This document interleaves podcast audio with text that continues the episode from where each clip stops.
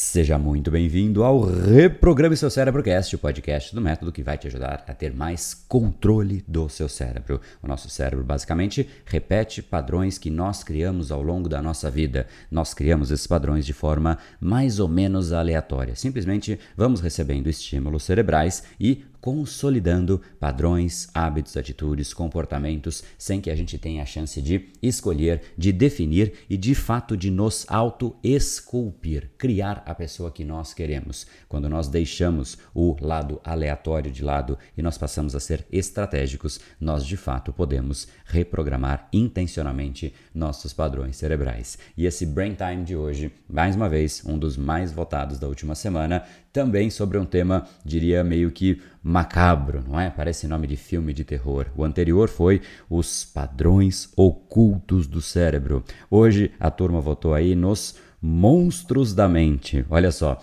mais uma vez, para que de fato a gente enxergue coisas que a gente não enxerga da nossa própria mente. Então deixo você com este episódio, o segundo mais votado da última semana. Caso você queira assistir e ouvir a todos os Brain Times, é só colar no nosso canal do Telegram. O link para isso está na descrição deste episódio.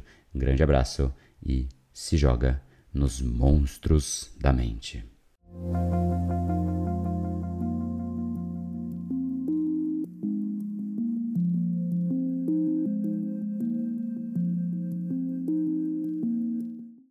No fundo, todos nós queremos uma coisa em comum.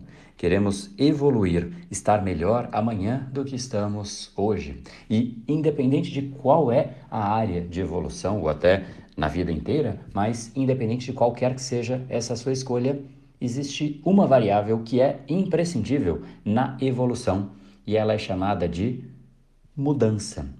Evoluir significa mudar, tecnicamente e idealmente, mudar para melhor, mas ainda assim mudar. E qualquer mudança gera um período de adaptação, que não são todas as pessoas que estão prontas para isso. E nas coisas mais simples até as coisas mais complexas, as evoluções mais profundas da nossa vida, essa necessidade de mudança ela se faz presente. E muitas vezes essa mudança envolve mais uma variável, que é a adaptação.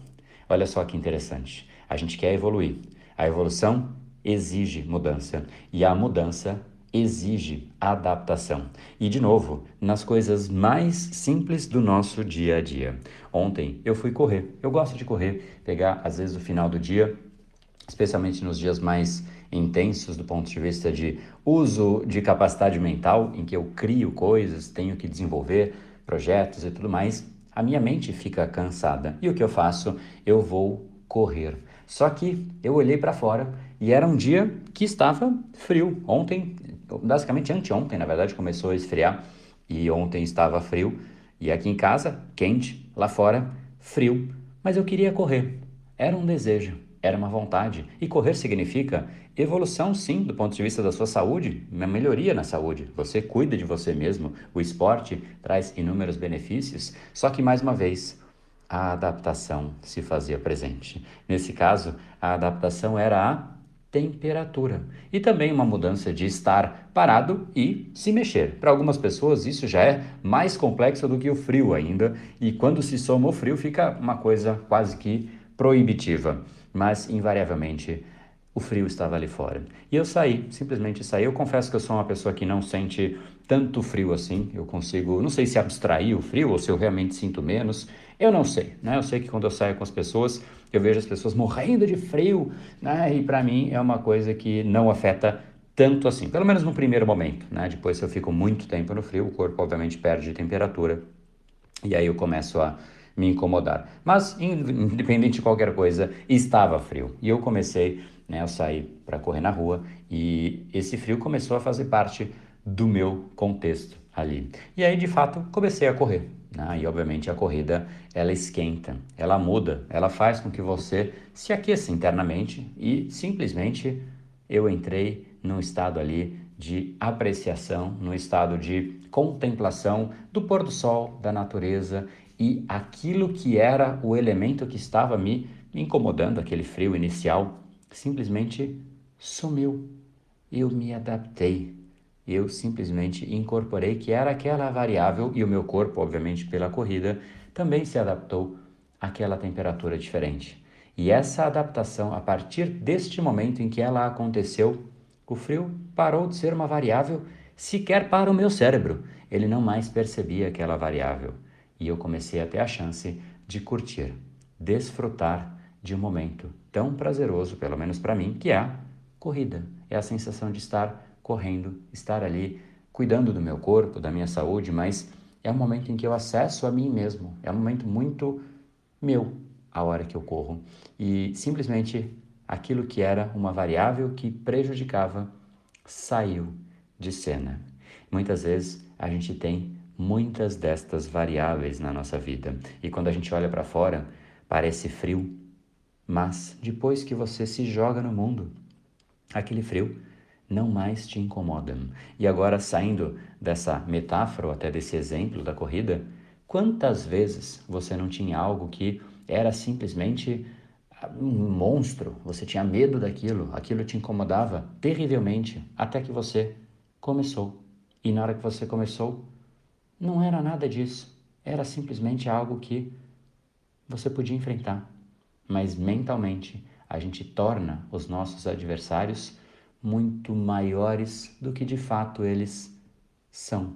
Muitas vezes, a única coisa que a gente precisa para derrotar um adversário é dar o primeiro passo é se jogar, é começar a fazer aquilo que de fato a gente mais queria na hora que a gente se joga. Grande parte dos adversários simplesmente somem. E somem do ponto de vista de desaparecer. Você não consegue mais sequer pensar nele. Ele não mais faz parte das variáveis da sua existência. Quantas vezes isso não aconteceu na sua vida? Quantas vezes, olha para trás, olha os projetos, as coisas que você se orgulha na sua vida. Para todas elas, você escolheu um adversário, um monstro, para que de fato você não fizesse isso. Até que você fez. E o monstro sumiu, desapareceu. De novo, nas coisas simples, talvez numa mera corridinha na rua, para os grandes projetos. Sempre existe pelo menos um monstro. E a pergunta que eu te deixo no ar é: quantos monstros você não está agora enfrentando? Olhando para eles e falando: nossa, que coisa difícil. Ai, não, não é a hora. Não, putz, está frio para ir correr. Tá isso, tá aquilo. Poxa, não sei, não sei se é aquilo. Muitas variáveis que a gente cria, variáveis estas, que em grande parte a gente aumenta. Elas podem até existir, mas a gente aumenta demais. O estado de estar parado, né? o estado da inércia estática, ou seja, você não estar se movimentando, aumenta os seus monstros. O estado da cinética, ou seja, a inércia cinética, quando você está em movimento, diminui seus monstros, ou até elimina aqueles seus monstros. Qual dos dois estados você quer estar? O estado parado, que você não faz absolutamente nada, ou o estado do movimento, em que simplesmente os monstros vão sumindo. Poxa, é, parece que me incomoda aquilo, mas quando você vê, sumiu. É por isso que eu gosto tanto de um conceito chamado ação massiva. Quando você está em ação massiva, as coisas vão acontecendo. Nem as críticas chegam em você, porque se alguém te critica hoje, amanhã você já evoluiu, você já está um passo adiante, a crítica está lá no passo de trás, já não mais condiz com você, afinal, você já está na próxima casa. A autocrítica não te alcança, porque você se criticou ali, mas amanhã você já fez de novo, você já fez de uma forma diferente. A ação massiva elimina os monstros que a gente cria na nossa mente. Entre em ação, se beneficie desse privilégio de agir, porque além de matar os monstros, você está agindo. E quem planta ação colhe resultado. É uma variável que não tem o que dizer. O que você vive hoje é fruto da plantação que você fez nos últimos meses e anos da vida.